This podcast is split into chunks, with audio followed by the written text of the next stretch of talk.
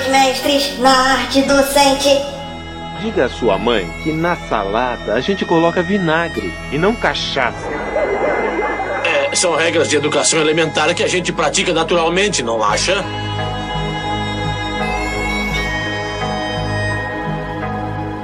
Ensinamentos financeiros e de comportamento. As dívidas são sagradas. Eu, sem um centavo no bolso, sempre trago comigo um sorriso franco e espontâneo. Olha.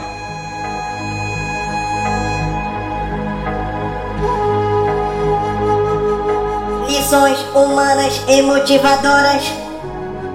Que não há nada mais trabalhoso do que viver sem trabalhar. Diga, isso é altruísta?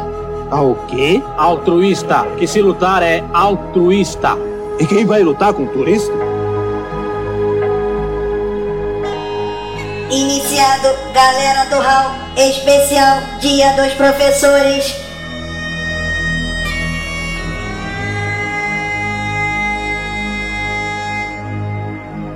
Se quiser chegar a ser alguém, devore os livros.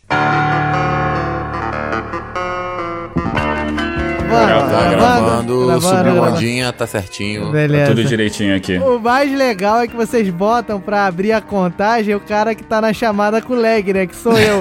Mas, por favor, não caçou. É, olha só, só quero dizer uma coisa. Não sou eu que vou editar, então. Pobre. É. Só tá pegando a chuva aqui que tá chovendo pra caralho. O padrão do é, olha só, vamos ostentar. Toda vez que alguém estreia um microfone novo, é a gravação, a voz desse cara ficar uma merda. Então, Até acertar, né? é, exatamente. Porque todo mundo aqui fez faculdade de áudio, né? Porque a gente aqui é tudo profissional da radiodifusão. Bota a vinheta, profissional. É, rapaz, o cast todo, a gente quer fazer o cast todo especial, não sei o que. A gente fala de lag, que a gente é amador e ainda mete profissional do sexo, como trilha. Jack deve levar em conta que se trata de um indivíduo sem nenhum É, preparo. vambora. Vambora então, né? Vambora. Pra começar, tem que ter frase de abertura que eu ainda não pensei na minha, mas vambora. O meu vai ser um pouquinho grande. Ih, Desde que se entenda, tá bom, Mog.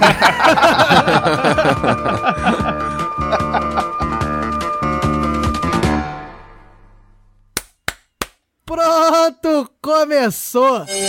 Televisa apresenta. O maior programa humorístico da televisão. Galera do Hall, Fala galera, e é aqui que eu exerço a magia e o meu prazer de ser professor. eu só não falo o meu nome, né? Eu já sou conhecido, eu sou o host dessa merda. Eu sou o babaca! Já tá famosão. Valeu, Afonso 3D de Cabo Frio. Volta, volta essa merda. Fala! Fala galera, eu vou interromper o Mogli e eu sou o Diogo Bob. Cara, que confusão. Volta de novo. Volta de novo. Fala galera, eu sou o Diogo Bob e é aqui neste podcast que eu exerço o prazer e a magia de lecionar. Ó, vai sempre melhorando. Tá melhorando, hein? Tá melhorando. Vai mais 10 vezes, fica bom. Fala galera, aqui quem não fala é o Mogli. E sim, senhor professor! Ah, Boa, moleque. Garoto. bom, hein? Meus parabéns. Melhor frase do Mogli em 34 episódios. Deve estar bêbado, senhor professor. Eu sou Thiago Rissuti e o Chaves bem que me avisou, mas mesmo assim eu virei professor. Ah, Ah. Falando mal da profissão, né? tá vendo, né? É, denegrindo. Tô falando mal dos godines da vida. Meu nome é Wesley Storm e eu também sou um professor alto e simpático. Ah, tá bom. Cacete. Pega a mãe de aluno também? Denúncia! Não faço isso, não. Estou cagado. Não, né? Tá bom. Enfim, galera, chegamos aqui no nosso querido segundo, né? Porque é querido porque a gente só fez um até hoje, né? Que a gente só tem um ano de podcast, né? Mas tudo bem. O nosso querido especial do Dia dos Professores. No ano passado, nós prometemos que seria um especial, então a gente tem que fazer aqui. Estamos perto da data do Dia do Mestre. Nós quatro somos professores e eu sabia que alguém ia fazer isso. Olha o Godines aí no fundo. Mas então, voltando. Aritmética! É isso aí, galera. Nós aqui, nós exercendo nosso papel de professor que somos, de aluno idiota que fomos e cala a boca! nós estamos aqui para comemorar o Dia do Professor, nós estamos nas proximidades e vamos fazer um cast aqui especial. Vamos estudar a aula do Chaves, do seu Madruga. Vamos aqui botar nossas impressões sérias ou não em cima desse ícone da pedagogia mundial. Ó. Que isso, hein? Tá vendo? Esse grande Mas só depois do Raulzito, que não sabe assobiar como este FDP que tá aí nesse fundo.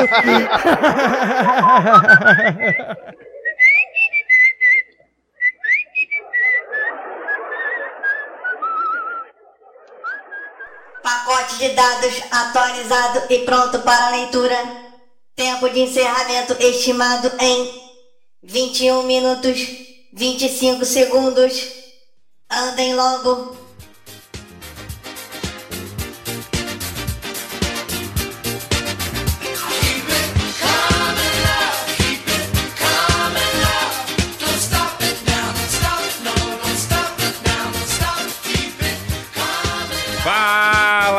Estamos de volta em mais um Round de Mensagens e comigo ele, aquele que adora esse momento. Adoro. Wesley Storm. Oi, ouvintes.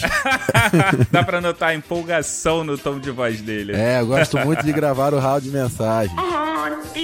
Ah, para de rabugice e vamos ao que realmente importa. Então vamos ao que interessa, menino lobo. Então faz o seguinte, já que tu tá nessa tristeza aí, diz pra gente como é que a gente acha a galera do HAL. Então, se você quiser encontrar a galera do HAL em qualquer uma das principais redes sociais, é só buscar o quê? Galera do HAL. Facebook, Instagram, Twitter. Tem mais rede social, não tem? Não. Não, a gente só tem essa.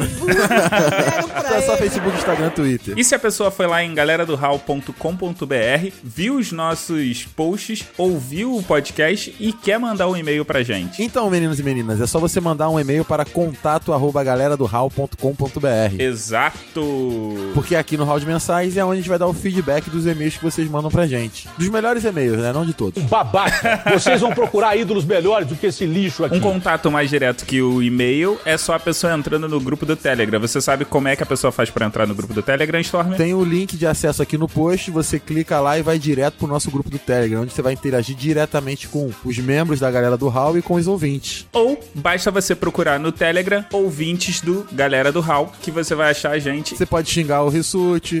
Agora o Rissuti tá sendo xingado, né? Depois do último Rissuti Resmunga. E- Então se você quiser xingar o Rissuti, você pode ir lá direto no grupo do Telegram xingar ele diretamente. Xingar a mãe dele, a avó dele, qualquer pessoa da família dele que você queira xingar. É só ir lá no grupo do Telegram.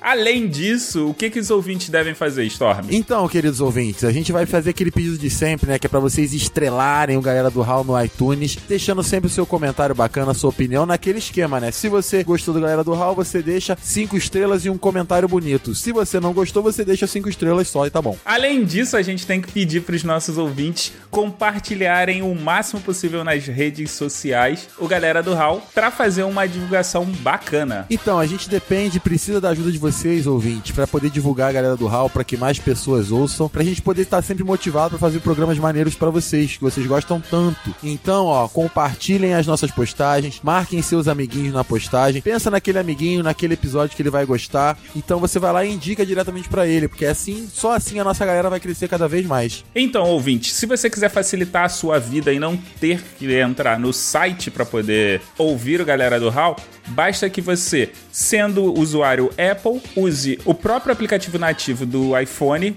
que é o podcast, e procurar por Galera do Hall. Então, se você é usuário Android, não tem ainda um aplicativo nativo no seu celular. Então, basta você ir na Play Store e procurar podcast. Aí você vai ter uma série de agregadores que você vai poder escolher. E aí, baixa um, dá uma testada, ver qual você se adapta melhor. Porque assim facilita muito você ouvir a galera do Hall. Storm, o que, que eu faço se eu não gostei do seu programa, mas eu gosto de ouvir todos os outros? É um filho da Cobre. Então, você pode procurar os feeds individuais. É claro que se você gostou mais de um programa, você pode assinar o feed individual do seu Raúnico favorito. Então tem lá o feed do Mogli, o feed do Bob, o feed do Rissuti e o feed meu do Storm. Beleza, a gente já passou recadinho demais. Agora vamos pro que interessa, que é a justiça do povo.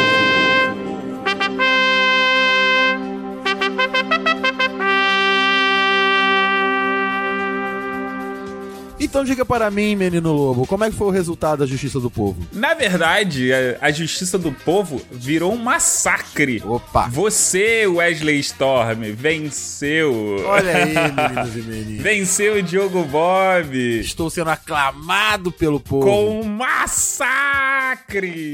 Registrando um novo recorde de porcentagem. O recorde antigo era da Aninha, que venceu com 73% contra 27%. O Léo Oliveira. Você massacrou o Diogo Bob com 77% contra 23%. Não é à toa, não é à toa que ele, né, fez como quem não quer nada. Tava tentando deixar passar despercebido no grupo do Telegram. Exatamente, ele tentou esconder essa humilhante derrota que ele sofreu para a minha pessoa. E eu tô aqui só colhendo os louros da vitória, sendo aclamado pelo. Muito obrigado, povo, por terem ratificado a minha vitória humilhante na sala de justiça. Eita, ó, eu acho que alguém vai pedir direito de resposta aí, hein? Mas vamos deixar de lado isso aqui e vamos pro que realmente importa, as mensagens dos ouvintes. Tá, então vamos começar com a mensagem do site. A primeira mensagem aqui é do nosso amigo Garcia, que nos deu parabéns por usar a trilha sonora do Nature by Numbers. Então, o Raulzito me disse que ele deixou um easter egg aí, mas ninguém percebeu. Você chegou a perceber alguma coisa, Storm? Teve uma trilha aí meio suspeita, que foi uma coisa assim meio interessante. Eu acho que é essa trilha que o Garcia falou, não é isso? O Raulzito ele me falou que usou como critério da trilha. A trilha tinha que ser algo relacionado a números e a trilha da abertura é nada mais, nada menos do que o número de Fibonacci tocado num piano. Olha que coisa interessante, hein, ouvintes? Então parece que o Garcia ele pescou essa referência aí que você falou, o easter egg. Parabéns, Garcia. Parabéns, Garcia. Mas vamos continuar aqui com a Juliana Vilela França. Se eu não me engano, ela é a Jujuba do SciCast. Ela diz assim: Gente, muito divertido o podcast. Uma mistura de miçangas com SciCast, com números, infos e branca de neve. Continuem assim, adorei. Temos também a mensagem do Fernando Malta, olha isso aí, hein? Fernando Malta também é do SciCast. A galera do SciCast ouviu uma honra pra gente também, né? Ser elogiado aí por pessoas que fazem podcast há tanto tempo e com tanta qualidade, referência nacional. Receber esse elogio é muito gratificante pra gente que tá aqui batalhando pra fazer nosso podcast também. Uhum. O Fernando Malta diz que gostou bastante, que é sempre bom ouvir informação de qualidade e falou pra gente continuar nosso bom trabalho. Olha aí, ó, injeção de ânimo pra galera do Raul. Yeah, baby! Isso aí a gente vai recortar, emoldurar e deixar na nossa galeria. A gente continua aqui com um pensador louco que diz: Fibonacci, razão, proporção, cálculo renal. Eu não, eu não entendi o cálculo renal. É, o pensador louco, né?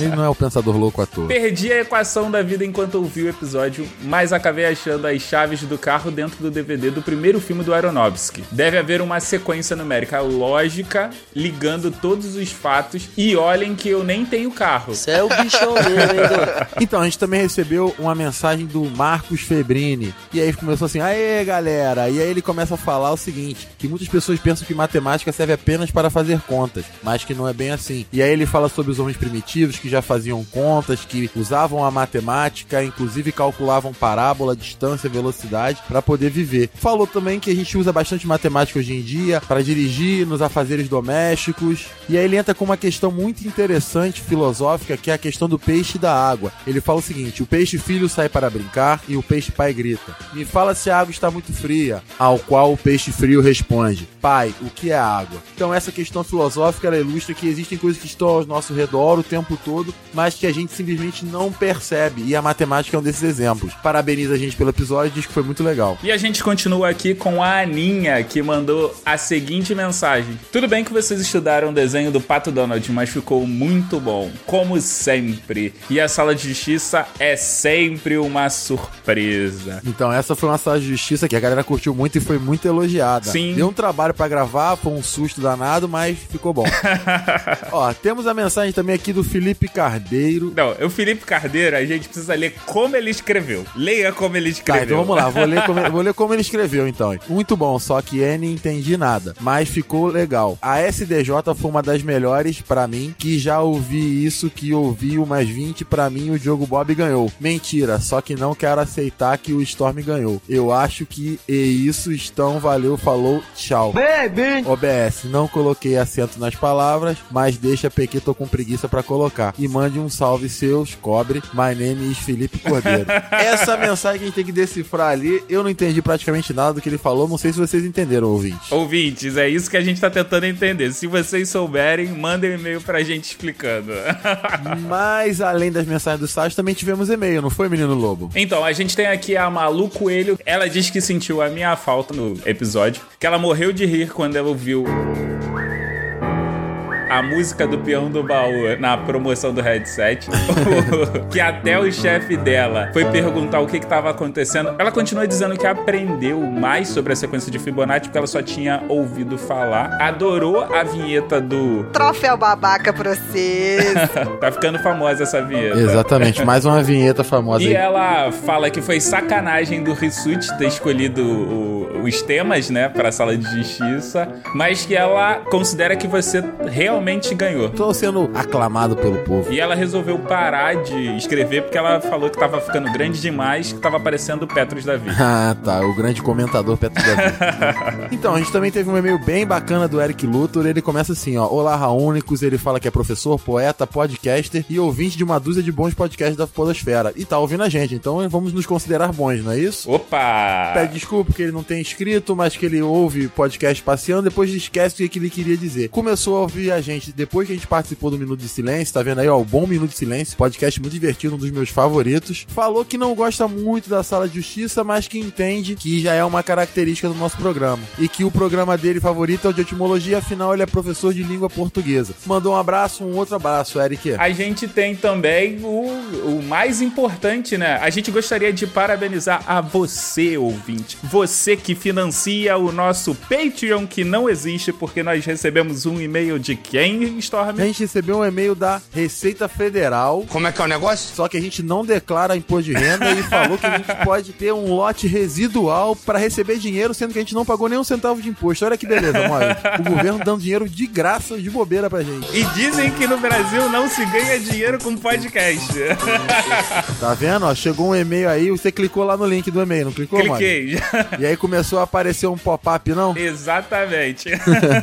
Então a gente tem que agradecer muito pra toda a galera que citou a gente no Twitter e dessa vez foi muita gente. Gente, muito obrigado de coração. Isso ajuda muito na divulgação do podcast. Galera, a gente não vai conseguir citar todo mundo aqui, então tá todo mundo linkado aqui no post. Não, e também a gente não pode esquecer de agradecer a galera também do Instagram e do Facebook, não é isso, mano? Isso. A gente tem o Pedro Henrique, A Thaís Bratio, o Jacobs, Vitor Alencar, Lidiana, Diogo Braga, o nosso Didi Braguinha Falsi, Antônio Gabriel, Daniel Azevedo, Rafael Pá, Evaristo Ramos, Pedro Conte, Felipe Teixeira, Lucas Guerra. Lucas alguma. Gel. Gel. Gel. Gelen. Lucas Gelen. Lucas Gelen. e também vale a pena a citação mandar o salve pra quem acertou o tema. E quem que foi acertou o tema essa semana, Mogli? Aninha, do Como ela adora fazer o jabá do Pode Programar e o Comentadores. E aonde é que ela acertou o tema, Mogli? Ela acertou no Telegram, lá naquele lugar onde sempre sai antes das redes sociais. Mas então, Storm, vem cá, a gente pode terminar o hall de mensagens agora? Claro que não, a gente tem que ver se teve alguma andança na podosfera.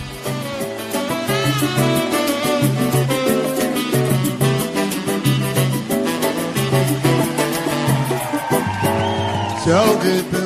E aí, menino lobo, onde que a galera do Hall passeou nessas últimas duas semanas? Então, Storm, eu fui lá no Plataforma Cast e fui falar sobre histórias de trânsito. Olha. Como eu tirei minha carteira e coisas que aconteceram. Inclusive, tem uma história sobre um álbum de rede social chamado A Procura da Batida Perfeita. Olha aí, que beleza, hein? Teve também a participação do Diogo Bob no Player Select 178. Além disso, teve a participação. Porque o Diogo, ele é o arroz da podosfera, né? Não basta ele ir num só. E ele já tava até falando que se nessa quinzena rolasse três, ele tinha direito de pedir música. Vai pedir música pra ser a trilha de fundo de um episódio, hein? Pode pedir. Inclusive, ele escolhe isso quando ele edita. Mas ele foi dar um pulo lá no Na Trilha 18. Você sabe sobre o que que foi esse Na Trilha 18? Foi o especial de aniversário, então a gente vai deixar aqui também aproveitar, deixar os nossos parabéns pra galera do Na Trilha, que faz um podcast muito interessante interessante que tá comemorando agora um ano de existência. A galera do HAL dá os parabéns a vocês por esse um ano e que venham muitos mais. Mas antes da gente ir embora, a gente precisa falar Tchan, do tchan, tchan, tchan. vencedor da promoção! Promoção. Promoção na galera do HAL. E quem foi o vencedor, menino lobo? Então, o nosso vencedor foi o César Almeida de Oliveira. Então, César, entre em contato com a gente para que a gente possa acertar como é que vai fazer a entrega do seu prêmio. Mande seu nome e endereço. Pra onde mesmo, Storm? Para contato arroba galera do hal.com.br. Pra que a gente possa acertar a forma de entrega com você, ok? Exatamente. E tem mais alguma coisa ou a gente pode descansar? Que eu tô cansado já. Não, agora a gente pode voltar pro episódio e curtir. Então agora é hora de relaxar ouvindo mais um ótimo episódio da galera do Hall. E esse episódio tá muito bacana porque é um episódio especial, não é isso, Mog? Isso é o especial de Dia dos Professores, como você já ouviu. Então, como vocês sempre aguardam o nosso especial Dia dos Professores, Ou não. curtam aí o programa que tá muito maneiro. Galera, a gente espera que vocês aproveitem e tchau. Tchau, um abraço. Valeu. Falou. Pacote de dados lido com sucesso. Galera do HAL.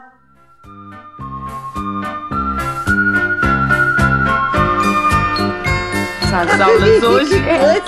Ei, o que fazem aí sentados? Não se lembram que hoje é o primeiro dia de aula? Claro que sim, mas eu estou esperando a minha mãe que ainda não terminou de se arrumar. E eu estou esperando o meu pai, que ainda não terminou de se arrumar. E por que vocês estão esperando o seu pai e a sua mãe se quem tem que ir à escola são as crianças e não os adúlteros?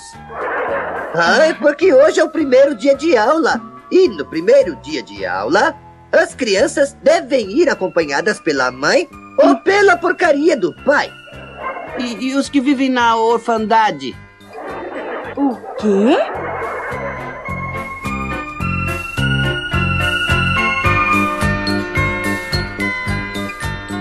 Tiro isso muito pela, pelo que eu vivencio, né? Que, ah, tem o, o dia dos pais, tem o dia das mães, tem eventos que tem na escola que muitas das vezes não é todo mundo, não é toda a cultura que tá adaptada a isso, né? E o professor tem que se virar, se virar nos 30 com relação a isso, saber como lidar, saber ver como é que o aluno não vai ficar milindrado, Como não é vai que ficar é? excluído, como fazer todo mundo se interagir e usar essas datas que muitas vezes não tem como você fugir, né? Cara, o professor, ele tem que ser. Além de professor, ele tem que ser psicólogo também, né? E enfermeiro, e babá, e pai, e tudo E isso. É, exatamente. O professor, ele é mil e uma utilidades, né? Exatamente. Bombril já faz parte da cultura. Mas assim, quando você tá lidando com o aluno, você tem que captar, perceber o que, que tá acontecendo com ele. Às vezes ele não vai falar pra, com você. Às vezes ele vai tentar esconder aquilo porque de repente ele sente vergonha do que tá acontecendo. Às vezes uma situação mesmo na escola ou na família que você tem que captar e tentar de alguma forma falar. Às vezes nem diretamente, às vezes você precisa, você conta uma história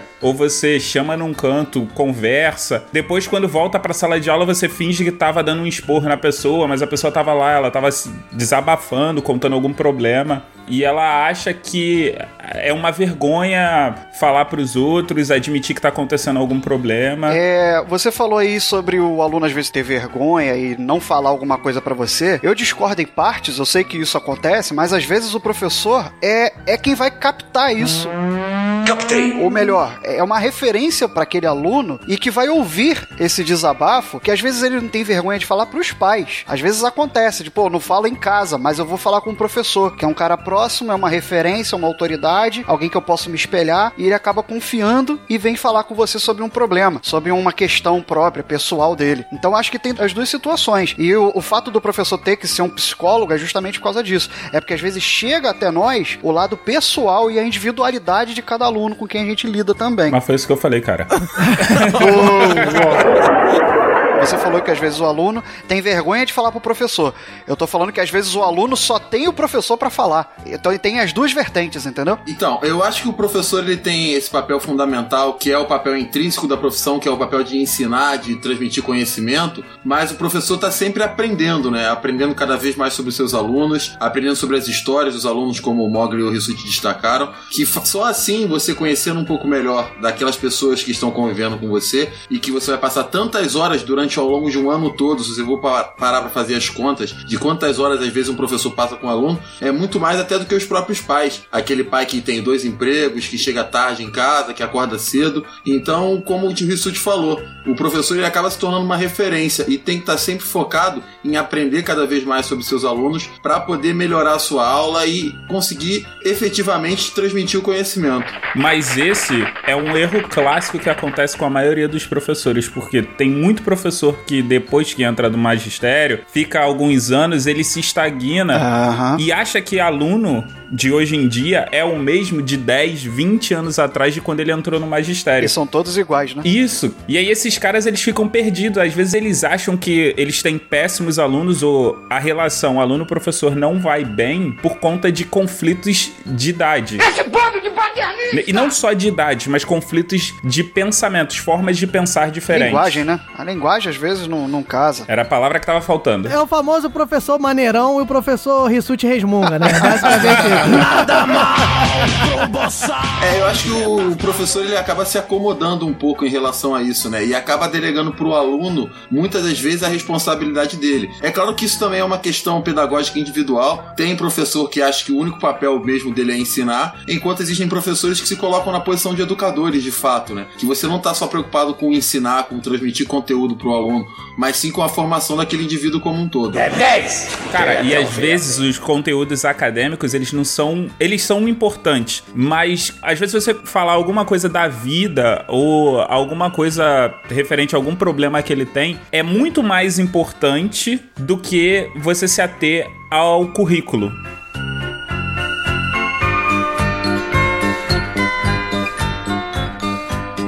Então deixo a minha Chiquinha em suas mãos, professor. Com muito prazer, seu Madruga. Eu terei cuidado. Muito obrigado. Ouça, se ela se comportar bem, me avise para eu levá-la ao médico. Claro, eu.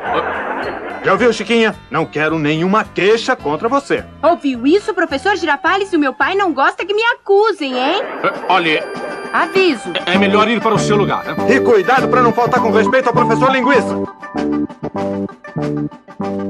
E a gente fica sempre nessa dicotomia, né? Que vira e mexe falam na, na sala de aula, falam em casa, né? O papel do pai da educação, estão jogando a educação pro, pra cima do professor. E aí tem muito professor que reclama disso. Ah, eu não sou pai, eu não sou mãe, mas até que ponto que isso é verdade? Até que ponto os pais também não se omitem? Eu acho que a gente, vale a pena a gente falar aqui que, na verdade, não é nenhum nem outro, pelo menos na minha percepção, né? É, uma, é um trabalho junto, né? É um meio termo entre essas duas concepções. Acho que tanto os pais têm que trabalhar na educação dos seus filhos, como o próprio professor tem que atuar também. É um trabalho unido para a formação do cidadão. Mas a- o papel dos pais na, na educação do filho, ela é fundamental e eu colocaria como acima do trabalho do professor. Porque eu posso contar um caso pra vocês de um aluno meu em outro local que eu trabalhei, que ele ia, ia escrever, ia riscar a parede, e eu cheguei pro aluno, eu peguei na hora e falei assim, vem cá, tu não vai fazer isso, né? Porra, eu não sou nenhum babaca, não! Tu faz isso na tua casa? Aí ele falou, faço, minha mãe não liga.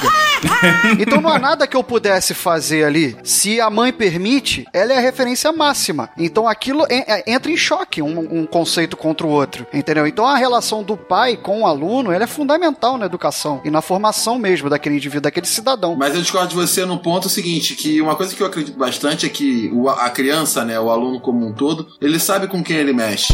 Ele sabe com quem ele mexe. Com quem ele mexe. Nunca te disseram que Deus não usa homem frouxo.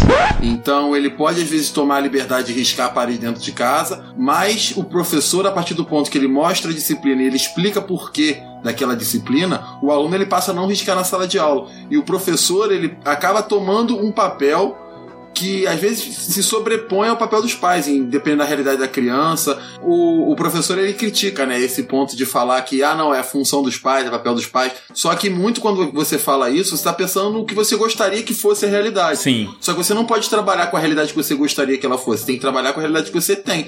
E muitas das vezes você pega alunos que não têm a referência tanto de pai quanto de mãe. E aí, o que você vai fazer? Você vai virar as costas para esse aluno? Nós é que fazemos as perguntas, velhinho. Não, então, e esse é o papel importante, porque assim, você, como professor, é, você é parte da sociedade. Esse cara, ele tá inserido numa sociedade, ele não tá só no berço da família dele. Então, quando ele vai para um trabalho e a escola é uma preparação pro mercado de trabalho, não só o mercado de trabalho, mas a vida como um, um todo, você tem normas. Então, o que acontece? Você precisa ensinar esse cara que, pô, beleza, na sua casa você pode fazer o que você quiser. Danada! Mas aqui, não. Aqui nós temos regras que são seguidas. Se na sua casa as regras são diferentes, então aproveita do jeito que é lá, mas aqui você tem que seguir a, a cartilha. E sabe o que acontece no final das contas? No final das contas, ele sabe diferenciar. Você vê isso, cara, com o professor. Você vê aluno que é bagunceiro num com um professor e com outro ele respeita. Deus não usa homem frouxo. Então, eu concordo com vocês dois. Eu não tava discordando dessa questão que o Wesley falou muito bem e o o Mog complementou. Eu tô falando que o ideal seria, e aí de fato, o Wesley, eu tô falando do- da questão ideal, é que fossem duas vozes que se complementassem na formação do aluno. Tem pais que realmente deixam isso pra escola, a escola vai educar. E tem outros não, que às vezes não tem nenhuma instrução pra dar pro aluno. E tem outros que simplesmente cagam. E tem outros que fazem o seu papel. Chiquinha, vá pedir desculpa. Enfim, é uma realidade muito plural, mas o, o ideal que eu acho, na minha concepção, é que sim, é que essas vozes se complementassem. Agora, é óbvio que o papel do professor é fazer isso que o Mog disse. Vem cá, na sua casa você faz. Mas aqui não, né? O papel do professor é ajudar, mesmo contra alguns obstáculos, é ajudar aquele aluno a se formar como cidadão. Tudo se resume ao professor Gilmar, né? Que é só chegar pra esse moleque aí, teu amigo, e você falar assim, ó, para com essa porra aí! Meu irmão!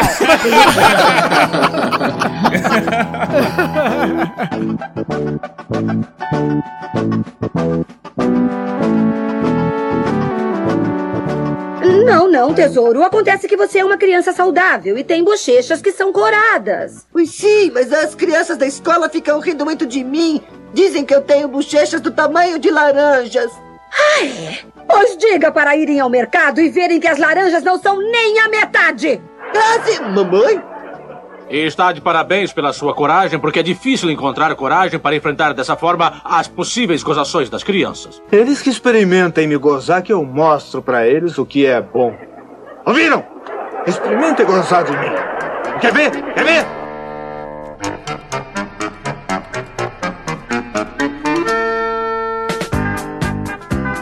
Parada aí de zoeiragem, parada aí de ficar sacaneando os outros, que falam aí agora que é bullying. O que, que vocês acham aí? Eu- é, é outra, é outra coisa muito subjetiva também, cara, porque tem o exagero e tem a coisa séria, tem o lado sério da coisa. Tem o bullying excessivo que causa danos psicológicos, mas também tem aquele negócio de falar assim: você é feio. Ah, pronto, aquele é bullying. Porra, o que eu tomei de apelido na minha infância, eu vou te contar uma parada. Olha aí, voltando no episódio de Amigo Filha da Pobre. Não é? então, e não tirando de forma alguma a importância desse assunto, do bullying em si, eu acho que tem que canalizar casa a casa, tem que ser uma coisa mais subjetiva. assim. Exatamente, é tudo uma relativização, né? É, exatamente, tem- é relativo. É um problema que a a sociedade, e na sala de aula não deixa de ser um reflexo da sociedade e vice-versa, ou seja, essa frase não teve sentido nenhum. Não é isso que aconteceu, porque eu não sei o que aconteceu. Mas o que eu tô dizendo é o seguinte, que lá você vai ver o que um pouco da sociedade que é muito cartesiano e que na verdade tem que ser relativo, né? Porque as pessoas ou são muito feroz, são muito agressivas, como eram nos anos 80, vamos dizer assim, que é o que a gente, muita gente idolatra, a gente também, por que não?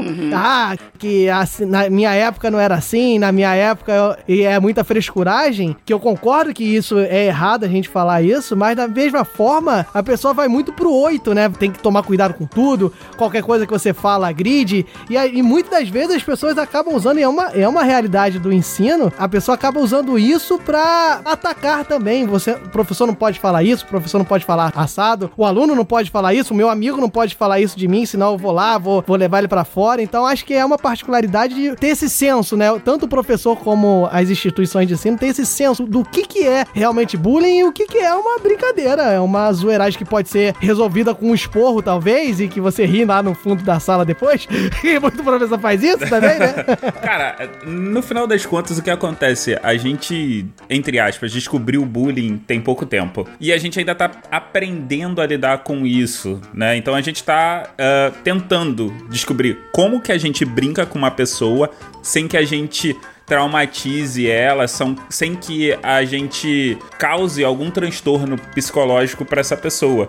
Eu acredito que a melhor maneira é a partir do momento que o indivíduo ele fala, ele percebe, né? E, e isso eu acho que todo professor deveria fazer é se ele percebe que uma pessoa é um aluno, o alvo da brincadeira, não está gostando, está uh, ficando muito irritado, Ele tem que mediar. ele né? tem que intermediar. Ele deve falar no momento, no exato momento. Exatamente. Isso, e isso passa pela questão de você abrir o diálogo sobre o bullying, né? Por isso que o diálogo é tão importante. Você tem que dar o lugar de fala pro aluno, pro aluno poder, às vezes, se falar com o professor ou falar com o orientador pedagógico que tenha na escola, que não são todas as escolas que tem, para que ele possa se sentir à vontade de falar, ó, eles estão fazendo tal brincadeira comigo, essa brincadeira tá me incomodando de tal maneira, e a partir disso, os adultos da relação, que são os professores e todo o corpo pedagógico da escola, vai decidir se vai tomar uma medida ou não. É claro que aqui na Galera do Hall a gente é a favor da zoeiragem, a gente brinca, implica um com o outro. Sabia não? Mas tudo na amizade. A partir do ponto que a gente, mesmo entre a gente, adultos, chega num tipo de brincadeira que tá incomodando, a gente tem a liberdade de chegar e falar e poder pedir pra parar. Porra nenhuma.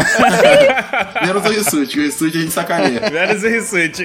Cara, eu achei, eu achei muito interessante o que o Mogli falou, que a gente tá aprendendo a lidar com o bullying, sabe? Porque eu falo isso, eu, de novo, é- é- existe o lado sério no bullying, mas eu comparo muito com a minha geração também, a minha idade escolar, sabe? E, e às vezes eu vejo que a sociedade protege tanto, e às vezes não é pra tanto, sabe? Aquela brincadeira vai ser algo sadio, vai ser algo ali, momentâneo, e vem uma super proteção que acaba traumatizando mais do que se deixasse a criança interagir socialmente e lidar com aquela situação. Você está dizendo que bullying forma caráter, Rissuti?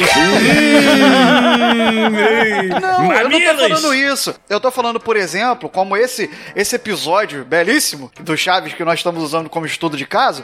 Você falar que um aluno é bochechudo, você não precisa traumatizar ele pro resto da vida. Pode ser alguma coisa que o cara lide ali, acabou, morreu, todo mundo riu e acabou. Você zoar o gordinho que parece um círculo, também não traumatiza. É, tá vendo aí? Bota um nhonho que parece um ovo. Olha ela! Olha ela! Olha Dentro do episódio do seu Madruga, a gente consegue dar os dois exemplos, né? Você vê que o Kiko, de certa maneira, ele lida bem com a brincadeira do, do bochechudo, tanto que na hora que ele vai falar dos animais, ele fala que se falar bulldog tá mexendo com ele, então mostra que ele mesmo tá dentro da brincadeira, nhonho enquanto não, que o nhonho, quando é comparado com o círculo, ele se mostra realmente incomodado com aquilo. Então talvez o caso do nhonho seja um caso para analisar por, por uma questão, um corpo pedagógico, enquanto que o caso do Kiko é só uma brincadeira que eles fazem entre Mas eles. Olha aí, também, olha ele, olha ele. Mão aqui não. Tá, tá, tá, tá. Tá, tá. Vamos, vamos organizar isso aqui. Tá virando bagunça generalizada. E como é que faz pra resolver bagunça Acontece generalizada? justamente o que tá acontecendo aqui. Cada um quer dar sua opinião, cada um quer aparecer, cada um quer se mostrar, quer botar o seu ponto de vista, e aí essa interação, esses estímulos, eles vão superando o senso da disciplina ou do, do debate, de você deixar o amiguinho falar, você deixar o host complementar a frase dele, esse tipo de coisa. Porque você quer se ouvir. Isso tudo é culpa do Rissuti e Resmungão. Olha ele! Olha ele! Não, e, e- e é interessante, né? Por como é que a gente lida, que é muito engraçado, que é Calma que aí, a calma gente... aí, eu posso ir no banheiro agora, rapidinho. É exatamente isso, né? Que qualquer coisa... Mas por ficar exemplo, interrompendo o rosto não atrapalha a gravação do podcast? Voltando a dizer, olha só.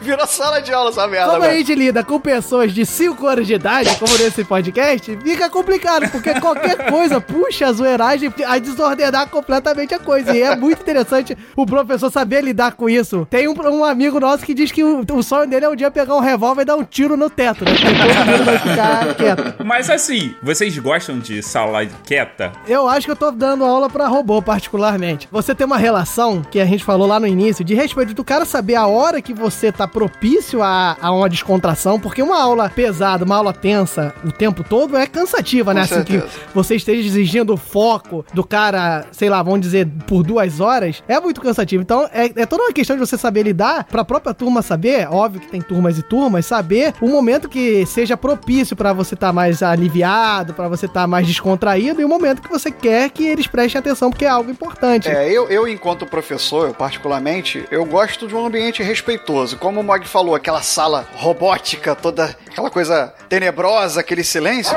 Me incomoda. Eu, eu, eu permito que os alunos interajam e falem. Simplesmente no momento em que eu for passar alguma coisa, aí eu espero a atenção. Entendeu? Então seja um, um ambiente ali respeitoso. Eu não proíbo nada, mas eu acho que tem que haver esse respeito. E é, é, é o ponto onde eu passo um pouco de disciplina pra eles. Entende? Agora, esse lance de pedir pra ir no banheiro no meio da explicação, eu vou te falar parada, hein? Por favor, professor, já está chegando. Olha, é bom deixar, hein?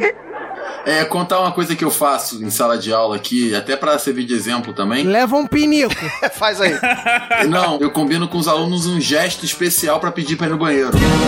Socorro, alguém tem que me salvar Ih, rapaz. Então, por exemplo, se o aluno levanta o dedo, é porque ele quer fazer uma pergunta. Se ele levanta dois dedos cruzados, é porque ele quer ir no banheiro. Então ele não precisa falar se ele quer ir no banheiro ou não. Então, a partir do ponto que ele tá com dois dedos levantados, cruzados, eu posso permitir ele sair de sala ou não, O entendeu? cara faz figa pra ir no banheiro, é isso? Eu tento deixar o aluno um tanto sem graça. Eu falo, porra, cara, sério, finge que pelo menos que tá prestando atenção. Não precisa prestar, não, só finge. Beleza? E aí quando eu acabar, você pede. Você está falando que bullying forma caráter, Rissuti? Ah, cara, mas eu confesso, eu confesso que alguns alunos eu já. Eles pediram pra ir no banheiro, né? Aí, pô, o cara leva meia hora. Aí quando o cara volta, seja homem, seja mulher, eu falo assim: e aí, deu aquela aliviada bacana? Olha o destino isso. tá regular agora? Você tá falando que bullying forma caráter, Mog? Cara, olha só. Uma das coisas que eu falo pros meus alunos, ó, eu vou zoar vocês e vocês podem me zoar. Só lembrem que eu é que dou a nota. É um filho da cobre. Nossa, bicho covarde, rapaz.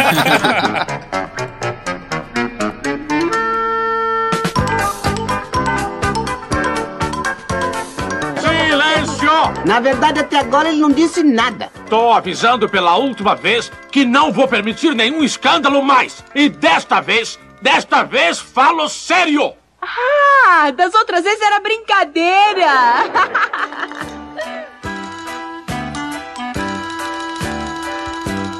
Chegamos no momento de respeito. E aí? As respostas que vocês levam quando tem isso? A resposta inusitada com essa situação? Como é que vocês lidam com isso? Tem que ter paciência, não tem? Eu tô sendo ruim. Eu levanto a bola pra todo mundo nesse podcast. babaca! Normalmente tem aquela pergunta clássica, né, do aluno que ele faz que é para se é pra copiar o que você tá escrevendo no quadro. Já aconteceu com você? Ah, essas são as melhores. Que aí a gente manda, né? Não, meu amigo, pega o quadro depois e tira a xerox. Eu respondo que é só pra copiar só o que tiver escrito no quadro. O que tiver no mural, nas paredes, não precisa copiar, não. eu não, eu falo assim: aguenta aí que eu vou desparafusar o quadro pra tu levar pra casa. Uma saraivaida de golpes. Ah, mas daí é uma coisa que você tem que relativizar também com a idade das pessoas que você tá lidando, né? que 25 você... anos. Pode perguntar isso? Todos os alunos criados a leite com pera! Maltino! Eu preciso confessar que teve uma aula em que eu fui mega escroto e eu depois eu pedi desculpa na frente de todo mundo. Que foi assim: eu cheguei, era professor novo, então tava explicando, passei matéria. Tipo, já era minha segunda, terceira aula. Passei matéria, tudo, sentei, fui fazer chamada. Bueller, Bueller. Aí, pô, os alunos que chegaram depois viraram e perguntaram assim: Pô, professor, é pra copiar? Aí eu, não, é pra esperar que eu, eu vou fazer, eu vou tirar o quadro pra vocês levarem pra casa. Aí depois, o que que aconteceu? Eu percebi que, tipo, a data tava do dia anterior. E por isso que a aluna, ela tinha me perguntado se era pra copiar ou não. Aí eu entendi, vi que, o que tinha acontecido e pedi desculpa, como eu falo pros meus alunos. Se eu falei alguma coisa, fiz uma brincadeira, que coisa que eles não gostaram, na frente de todo mundo, o lugar de eu pedir desculpa tem que ser na frente de todo mundo. Não adianta eu chegar pra ela num cantinho e pedir desculpa, porque, pô, eu respondi, eu dei uma péssima resposta pra ela na frente de todo mundo. Então tem que ser retratado no mesmo ambiente. Essa é uma virtude sensacional no professor. Saber que em algum momento você vai errar também. Seja como pessoa, seja ali lidando, em alguma, algum momento você pode se equivocar. E isso é fundamental. Não, aqui eu tava vendo aqui, né, que quando o Mog falou assim que viu que tinha feito besteira, eu pensei que a menina tava desaparafusando o quadro. tipo assim, essa parada. Porque sabe que a gente nunca pode duvide. menosprezar a capacidade do aluno ser idiota. Olha o bullying aí. Diogo, você está bullyingando?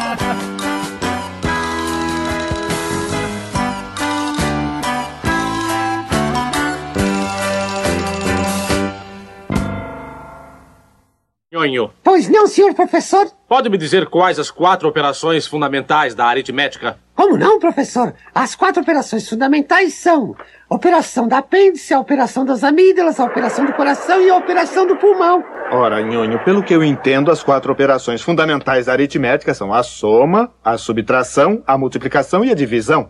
Que burro dá zero pra ele.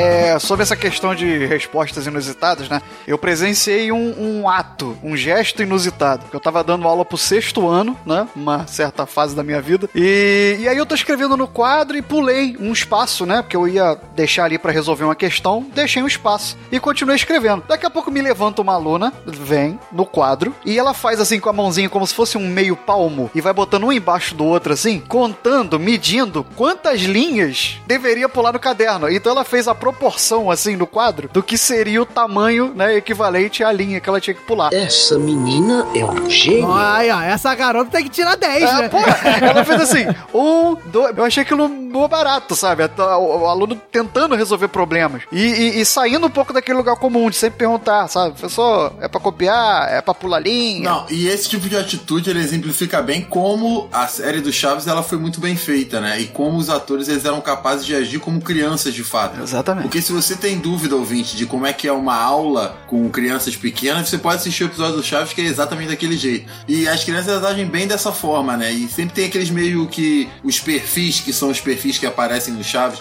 o aluno que interrompe, o aluno que é o CDF, e aquele aluno que quer, manda contar tudo pra mãe. E é muito interessante também essa capacidade que o pessoal lá do Chaves teve para poder trazer essa realidade de uma vivência de sala de aula com crianças para um seriado feito só por adultos, sem ter nenhuma criança atuando também, que deu todo esse aspecto que faz com que o Chaves seja essa referência que é pra gente e é pra todo mundo.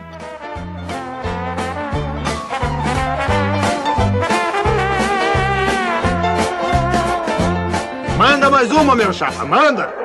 Está bem. Sabemos que 2 vezes 2 são 4. E que 3 vezes 3 são 9. Sim. Agora diga-me, quantos são 4 vezes 4? Não. Você responde as mais fáceis e deixa as mais difíceis pra mim? Pop, Presente. diga-me quantos centímetros cabem em um metro? 29. Em um metro cabem 29 centímetros? Sim. E até sobre espaço.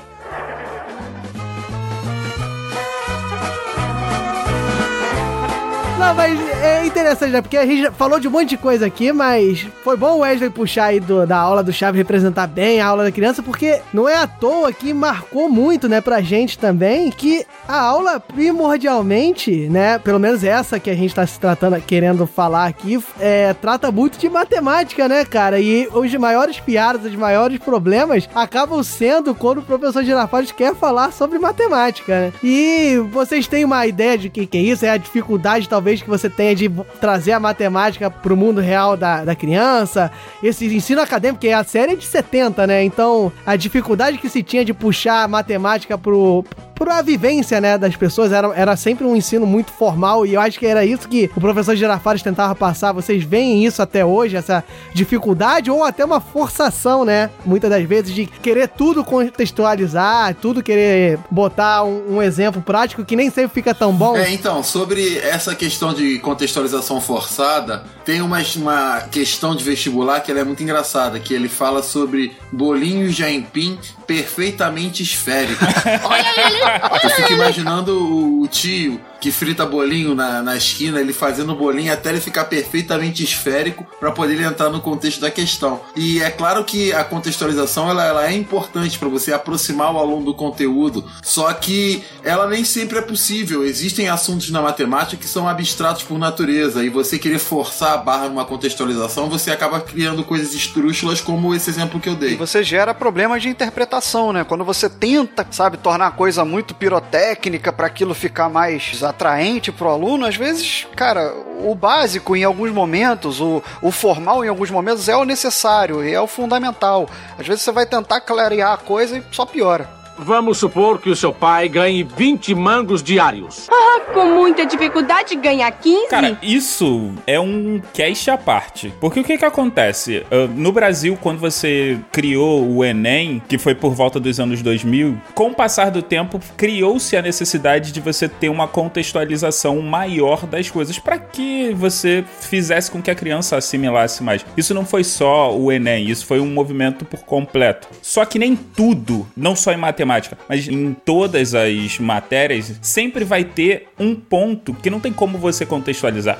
Você vai eliminar tanta coisa, tanta coisa, que vai parecer uma aula de física. Ah, imagine um avião voando sem atrito, sem isso, sem aquilo, sem aquilo outro. Tu criou a condição perfeita, mas que ela não existe. Às vezes o problema não é nem você pegar uma teoria que não seja tão aplicável. A forçação fica tão grande que fica dúbio o contexto. Às vezes até é aplicável, às vezes você consegue até colocar exemplos na realidade, mas fica de uma forma tão dúbia que geram diversas interpretações. A gente vira e mexe, na matemática acontece muito, por isso que eu tô falando. A gente tá discutindo provas de Enem, provas de concurso, provas grandes, né? Não é nem no, no, no corriqueiro da sala de aula que gerou dubiedade sem necessidade, né? Como exemplo, quantos centímetros cabem no metro.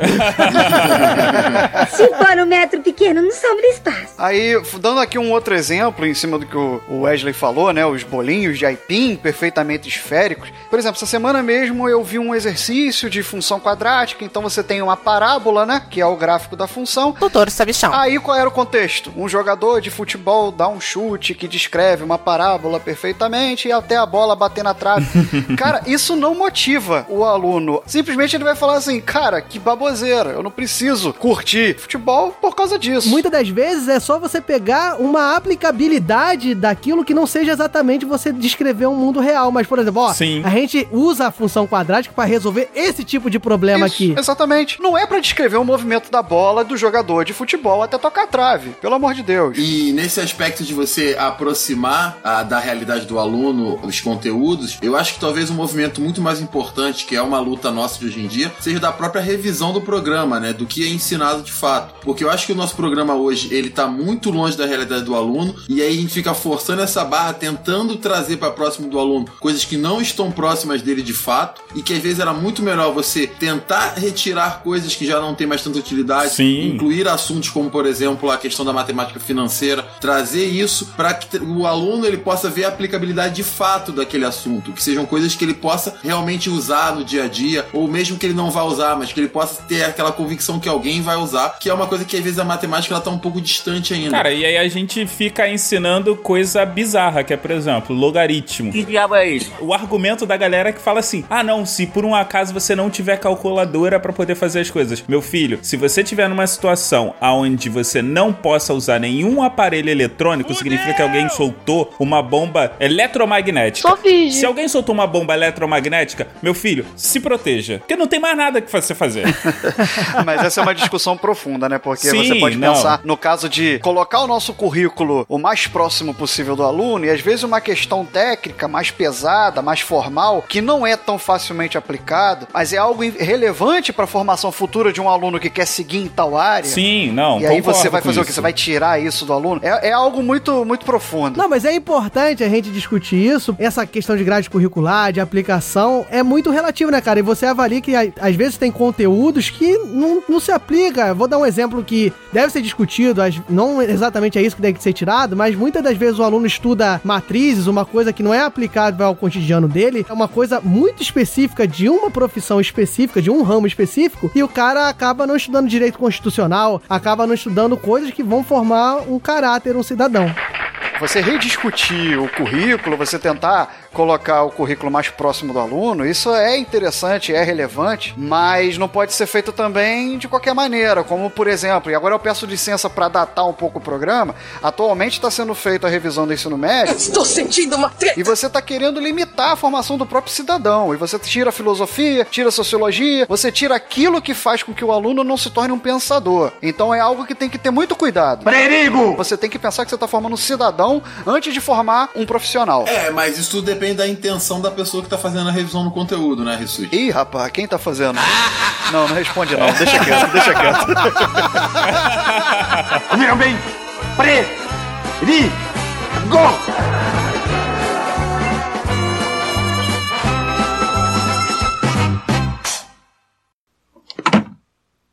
Hum. Bem, suponhamos que isto seja uma caveira. Mas o que significa? Se virem uma caveira e uma garrafa, significa que essa garrafa contém veneno. E se vocês beberem. Que bom! Mais um minuto! Vão começar a se retorcer como lagartixa com cãibra! Assim, assim, assim! E depois vão esbugalhando os olhos, a língua para fora. Até que. Até que. Morrem! Vão pro Beleléu!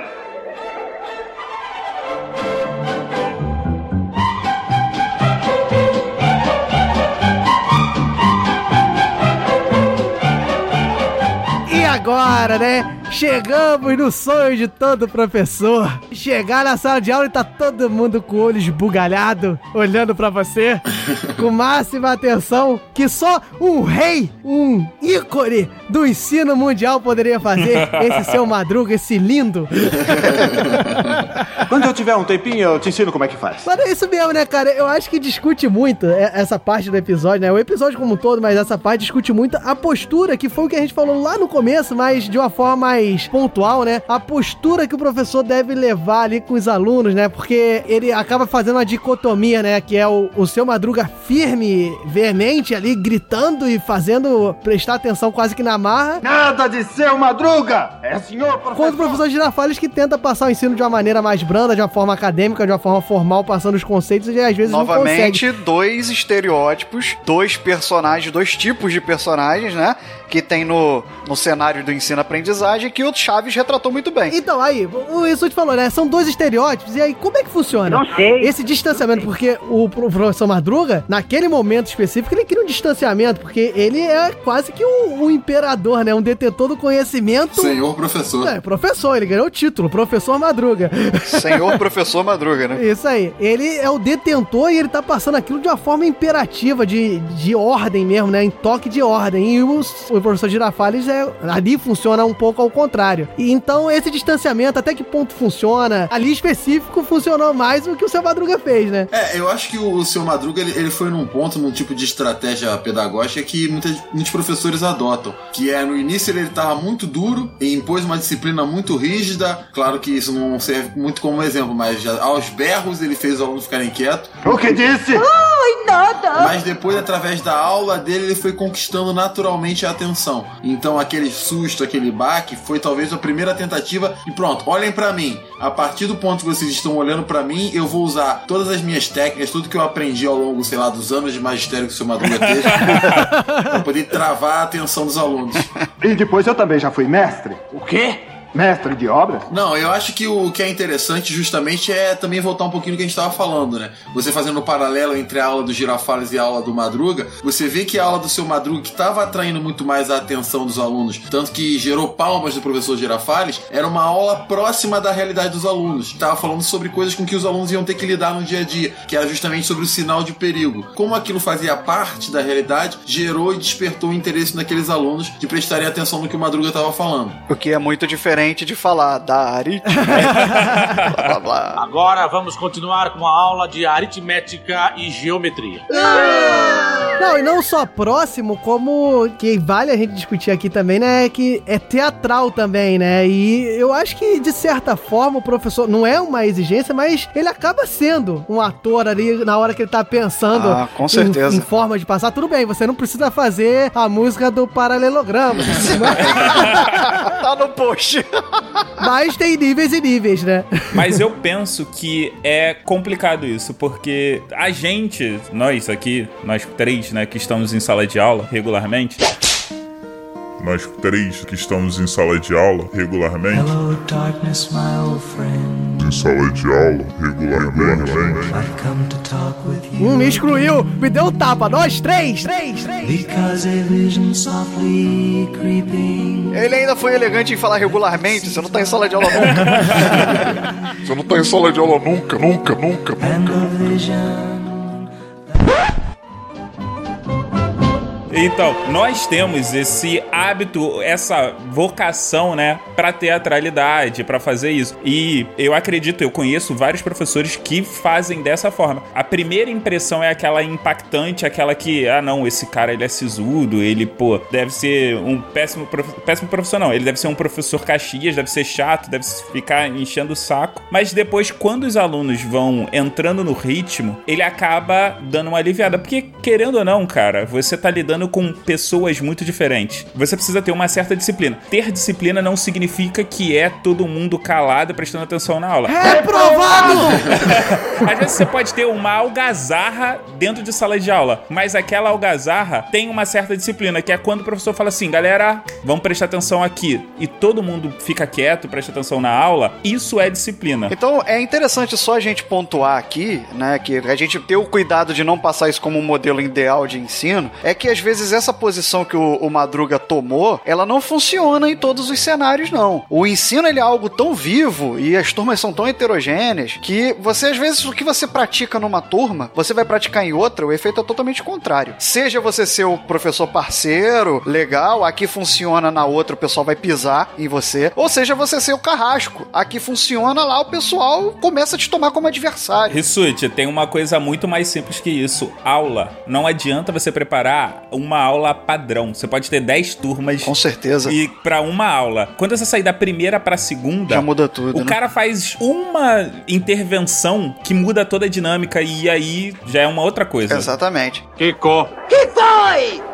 Isso é perfeito. Você prepara conteúdo. Agora, dinâmica de aula, cada turma é uma coisa diferente. E agregando aí a, a essa discussão, e eu posso até pedir aqui que o Wesley dê a palavra, que eu acho que é a pessoa mais embasada pra falar sobre isso. Não só essa diferença, como tem a diferença da faixa etária que você tá trabalhando, né? Que como o Wesley falou lá no início, a aula ali que foi retratada seria uma aula pro ensino fundamental, para crianças bem novas. E eu acho que a abordagem varia muito e talvez funcione mais o que o seu Madruga fez no início para pessoas mais novas, que precisam de um sentido maior de disciplina, vamos dizer assim, entre aspas. Você não acha, ué? Não, com certeza. É, e até porque na aula retratada para crianças é onde as crianças estão aprendendo sobre disciplina. Elas estão aprendendo a se colocar como sociedade. Se você for trazer para uma aula para adultos, por exemplo, talvez você teatralizando muito, você não consiga passar todo aquele conteúdo técnico necessário, por exemplo, uma graduação em engenharia. Então você não tem como teatralizar uma aula de cálculo. No máximo que você faz é cinco minutinhos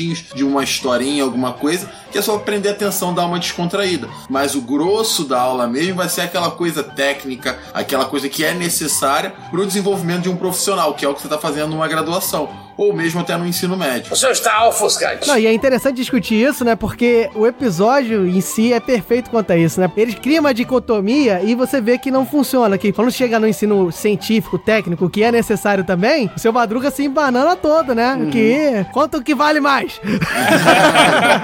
Uma corrida ou um terço? Ao ar livre ou em quadra?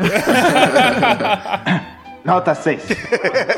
E você vê que os dois ali, eles acabam sendo dois lados de uma moeda que na verdade tem que ser uma coisa só, uma moeda que tem a canta a cara e a coroa nos dois. Ficou poético isso, né? Não, o ideal é você fazer um balanço entre os dois, né? Nem sempre você vai ser teatral e nem sempre você vai ser aquele porre de cuspe giz. Eu acho que nem sempre você pode ser teatral, nem sempre você pode ser o cuspe giz. É tudo muito, muito dinâmico. Tem que ser medido ali no dia a dia, turma a turma, público a público, faixa etária a faixa etária. Então, A gente aprendeu hoje, meus amiguinhos, que você tem que ter um pouco de girafales e um pouco de madruga pra sua vida como um todo. Ou seja, você tem que pegar a mãe de aluno devendo 14 meses de aluguel.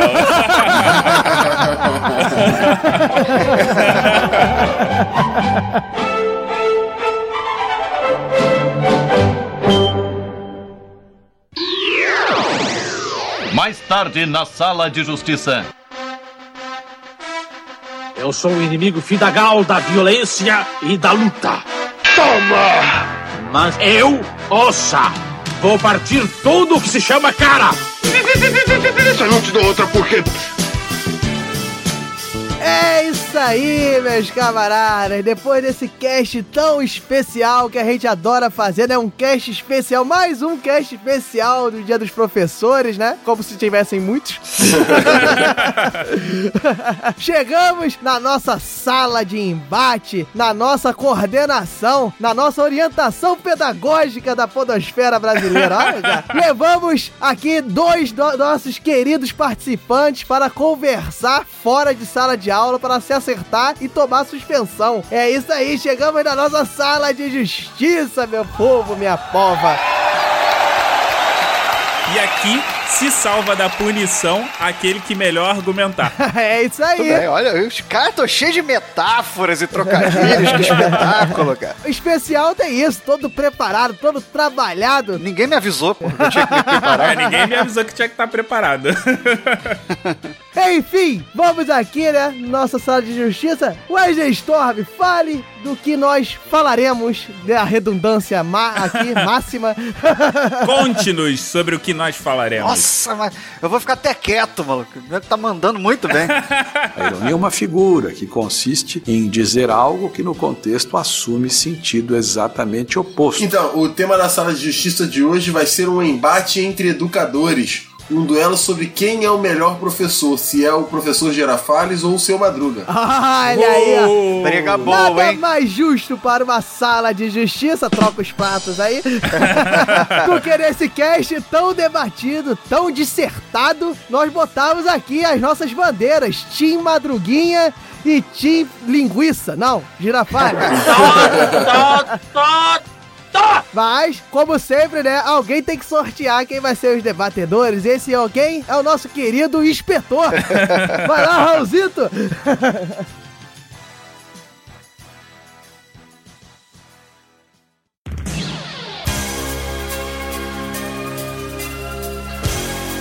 Debatedores sorteados. Wesley Storm. Mogli. Mediadores. Thiago Rissuti. Diogo Bob.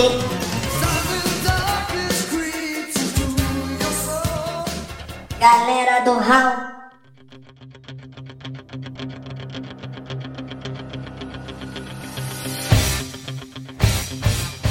Olha só, rapaz. Putz. Ufa, me livrei dessa encrenca. Não, os dois maiores defensores da educação nesse podcast. Não que nós, eu e Rissuti não sejamos, mas eles defendem com amor, com músicas e trilhas românticas. então, nada mais justo que eles defendessem, né? Com então certeza. vamos botar aqui. Quem vai defender o Tim Madruguinha? Eu, eu defendo o Madruguinha. Beleza, automaticamente Mogli vai defender. Tim Girafales. Muito bem. Isso aí, agora partiremos para o nosso querido e faceiro sorteio de quem começa, porque eu já tô de saco cheio de ficar perguntando e vocês ficarem falando que é um ou outro. Então, vai logo pro sorteio dessa bodega.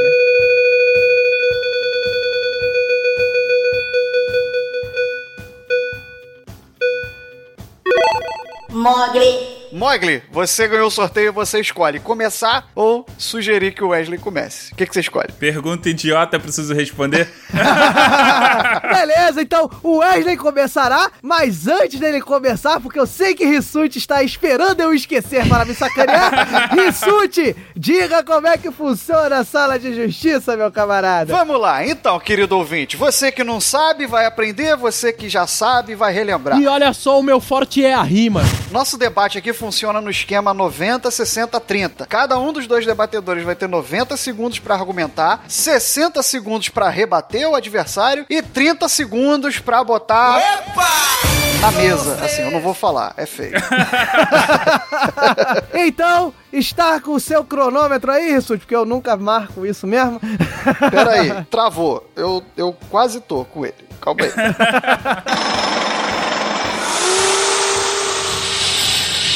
Pronto, eu tô com ele agora. Então, preparado, Wesley Storm, para começar e defender o homem que deve 14 meses de aluguel? Pronto, pronto, pronto, pronto. Então vamos lá. 90 segundos pro Team Madruga de Wesley Storm, valendo. Então, queridos ouvintes, vamos falar um pouquinho sobre o nosso professor, o melhor professor que já apareceu na televisão mundial, que é o seu Madruga, é claro. Por quê? Qual é o objetivo principal de um professor? É fazer com que seus alunos aprendam, é criar métodos, usar de técnicas para desenvolver esse aprendizado na cabeça dos alunos. E o professor Madruga ele consegue fazer isso muito bem, porque ele tem dois pontos que são fundamentais. O primeiro é que ele aproxima o conteúdo, o conteúdo da sala de aula da realidade do aluno. Ele está falando de coisas com que os alunos vão lidar. Ele está falando de um aviso de perigo, de perigo, como ele diz no episódio. Ouviram bem? Então, os alunos eles estão acostumados a ver aquele símbolo e a partir da curiosidade que eles já deviam ter sobre aquele símbolo, eles vão passar a entender o significado daquela logomarca, a logomarca da caveira. E além disso, ele não só aproxima da realidade do aluno, como ele teatraliza a sua aula. Ele torna a sua aula mais interessante, mais interessante usando técnicas de teatro que fazem com que o aluno preste muito mais atenção. Ao contrário do professor Girafales, que quando fala, todo mundo dorme. Durante a aula dele é tudo uma bagunça, um fica sacaneando o outro, ele fa- fazem piada, por quê? Porque o professor Girafales ele não sabe tornar a aula dele interessante. Ele não sabe Dez. usar de mecanismos que façam com que os alunos prestem atenção naquilo que ele está falando. Por isso, Madruga é um professor muito melhor que o Acabou. professor Girafales. Madruga é um professor. Ponto. Professor Madruga, ponto. Rapaz, uma tese, uma dissertação sobre métodos aí de ensino de madruguinha. Mestrado de pedagogia saindo aqui. hein? É, rapaz, olha só. Preparado, grande Mogli, para defender aí um professor que foi tido como uma merda? Sim. Então, 90 segundos pra Mogli, valendo. Beleza, então vamos lá, vamos falar do seu Madruga. Né? E apesar de eu estar defendendo o professor Girafales, a questão é o seguinte: se você é um professor, você precisa dar exemplo. O que, que a gente tem do seu Madruga? A gente tem 14 meses de aluguel atrasado e ele se orgulha disso. Meu filho, se você quer educar, se você quer mostrar para os outros, você precisa dar você precisa mostrar o exemplo a partir de você, não pode ser falando. Faço o que eu digo, mas não faço o que eu faço. Ele é o seu Madruga, ele é o típico brasileiro. Ele é descansado, vive de trambique e vive enrolando os outros. Preconceito. É isso mesmo que você quer que uma pessoa que ensine as coisas básicas eh, não só o conhecimento formal quanto o informal, porque o professor ele tem que ensinar, apresentar o aluno para as coisas da vida. É isso que você quer? É isso, Storm? 30. Sem contar que o, o seu Madruga ele não gosta de trabalhar. Ele foi pra ali por quê? Porque ele ia apanhar da dona Florinda. Então ele tava era enrolando. Ele tava usando uma teatralidadezinha só pra iludir o próprio professor Girafales. Falta quanto tempo? 10. É, ele é uma pessoa frustrada. O seu Madruga é uma Cinco. pessoa, é um profissional frustrado que não sabe qual é a melhor profissão pra ele. Parou! Nossa senhora, rapaz! hein? Reduziu o Madruguinha a substrato do pó da merda. Se trata de um indivíduo sem nenhum preparo. Do João Ninguém. Tá preparado, Wesley Storm, para defender acusações gravíssimas contra Madruga? Pronto, prontíssimo. Então, Então- 60 segundos pra Wesley Storm, valendo. Round two, fight. Então, eu queria começar destacando o seguinte fato de que, em toda a sua fala, em 90 segundos, o Mogli não deu as qualidades do professor Girafales. Ele não falou nada do Girafales, ele ficou atacando o meu personagem que eu tô defendendo aqui, porque ele não sabe como defender o próprio personagem. Ele não sabe como elogiar a aula do professor Girafales. E outra coisa, ele só falou do seu Madruga. E aí o fato do seu Madruga estar devendo 14 meses de aluguel, isso é uma denúncia contra a remuneração dos professores que é absurdamente baixa. os professores aqui no estado do Rio de Janeiro estão devendo aluguel porque o estado não está pagando os professores. Então isso serve como denúncia também. E aí associou ao brasileiro diversos adjetivos ruins. O que? O exemplo de como o Mogli ele tá 15. transvestido do complexo de vira-latas. Que quando vai falar do brasileiro, só fala de coisa ruim. Eu não vou permitir, Mogli, que você fale mal do meu Cinco. povo, que é um povo trabalhador, um povo que constrói um monte de coisa aqui. Parou, parou, parou! Vocês que fazem parte dessa massa. Vote Wesley Storm. Uma leve crítica à atual gestão pública do estado do Rio de Janeiro. E aí, Mogli, está preparado? Sim. então, 60 segundos pro Mogli, valendo. Tomou papudo. Beleza, então vamos falar do professor Girafales. Ele é um cara íntegro, um cara profissional. Ele pega a mãe de um aluno, pega, mas na hora que ele tem que dar zero, ele dá zero. Ele não faz distinção só porque ele tá comendo a mãe do Kiko. Ele dá zero pra ela. Ele é um cara que ama a profissão. Vê se o seu, vê se o professor Girafales ele pede pra sair. Ele não pede pra sair. O seu Madruga não aguentou um dia de aula. Um fucking 30. dia de aula. E vem cá, e você tá falando de teatralidade? Você tá falando de que o seu Madruga, ele não recebe bem? Ele não recebe bem porque ele não tem um emprego. O, seu- o professor Girafales, ele faz um trabalho excelente. E outra coisa, você tá defendendo essa, esse pessoal aí que é honoris causa pra dar aula, porque você tá dizendo que não precisa Dez. ser profissional, não precisa ter o, o diploma pra poder exercer a profissão. É isso, Cinco. Storm? É isso que você tá falando que dane se você, se você passou tempo na faculdade. O que importa é a Acabou. graduação. Acabou. Que não importa nada. Mogli foi no notório saber do seu Madruga, né? Que é o termo agora, né? É, rapaz. Então, querido Storm, está pronto para defender? Tô pronto, pode ir. Vamos lá. 30 segundos pro Storm, valendo.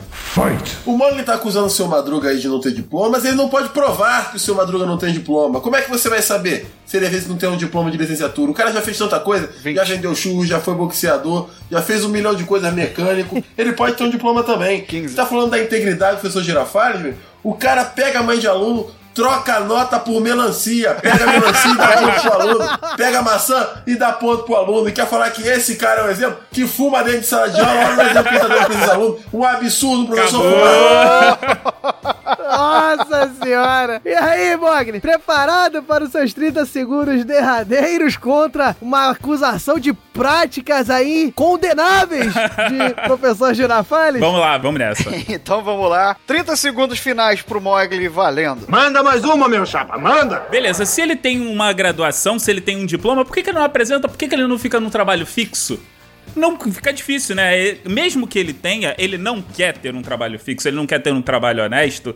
Ah, se ele é um professor, beleza, vamos colocar ele lá. 15. Agora, quanto às acusações que você fez sobre o professor Girafales, você tem provas? Eu quero prova. Você não tem nenhuma prova nenhuma, você tá dizendo aí que ele faz isso, mas cadê a prova sobre isso? Me mostre, Storm! Me mostra agora que eu quero ver! Quero prova. Opa!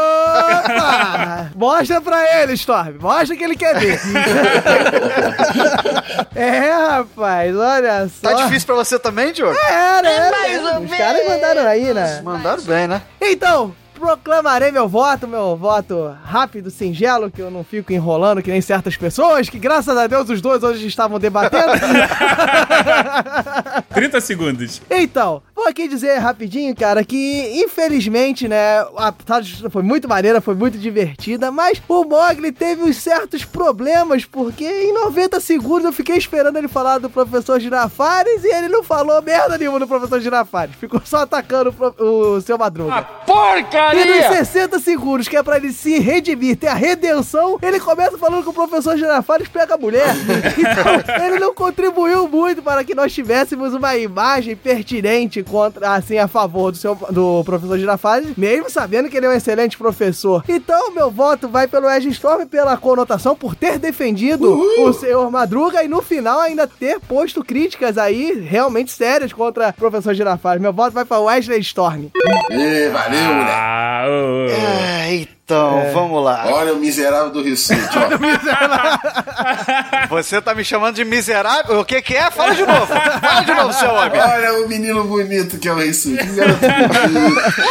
Lindo, lindo. Cara, olha só. Eu achei muito equilibrado o debate em termos de, de oratória mesmo. O Diogo falou muito bem. O Mogli. Tô elogiando o Mogli porque em algumas salas de justiças passadas foi meio esquisito o negócio, então ele hoje mandou muito bem. Eu vou focar em dois detalhes. Primeiro, os 90 segundos do Mogli não teve muita argumentação a favor do time dele. Que foi quando o Wesley falou: você não tem como elogiar o seu time. E isso eu falei, é verdade. Ele não falou do time dele. Errou feio, errou feio, errou Mas seguiu bem, foram, foram se degladiando muito bem, até que no final o, o Wesley falou de vários problemas da conduta do professor Girafales e o Mogli passou boa parte dos 30 segundos dele falando assim: Você não tem provas. Como não tem provas? Ele já acabou de mencionar. Quero uma foto, preto e branco, não precisa ser colorido. Então, pela argumentação, eu também voto no miserável. Esse TS2 aqui, ó, coraçãozinho pra você. Então encerramos esse debate com a vitória de seu Madruga.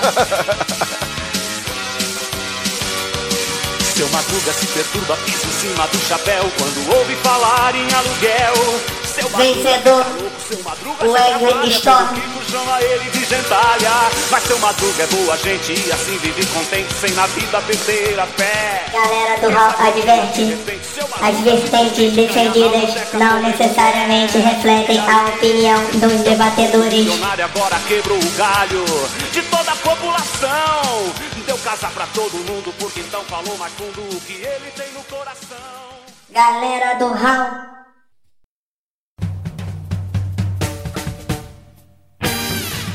Acessem galeradohall.com.br Mensagens em contato arroba galeradohall.com.br Busque por Galera do Hall em Facebook, Instagram, Twitter.